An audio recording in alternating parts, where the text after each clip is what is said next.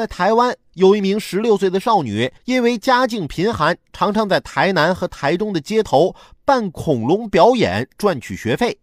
二月八号晚上，她在台南大东夜市表演时，被人打了一拳，当场流鼻血并头晕。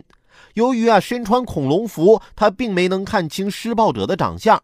少女称，已经不是第一次遇到这样的事情了。他表示，虽然有很多不如意的事情，但还是会继续在街头扮恐龙赚学费。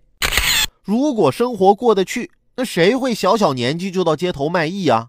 路过的人不照顾人小姑娘生意，你走开就好了，上去给人一拳是什么心理啊？愿所有自食其力的人能被生活温柔以待。这么多年，面对生活的挫折，让我愈发觉得家。才是最温暖的港湾。前几天啊，回到家，冲进厨房，却发现厨房里空空如也。于是啊，我端着一个碗，可怜兮兮地望着我妈，希望我妈能在我无限渴望的眼神中给我下一碗面。我妈看了看我，再看了看空碗，从身上掏出一个硬币，扔进了我捧着的碗里。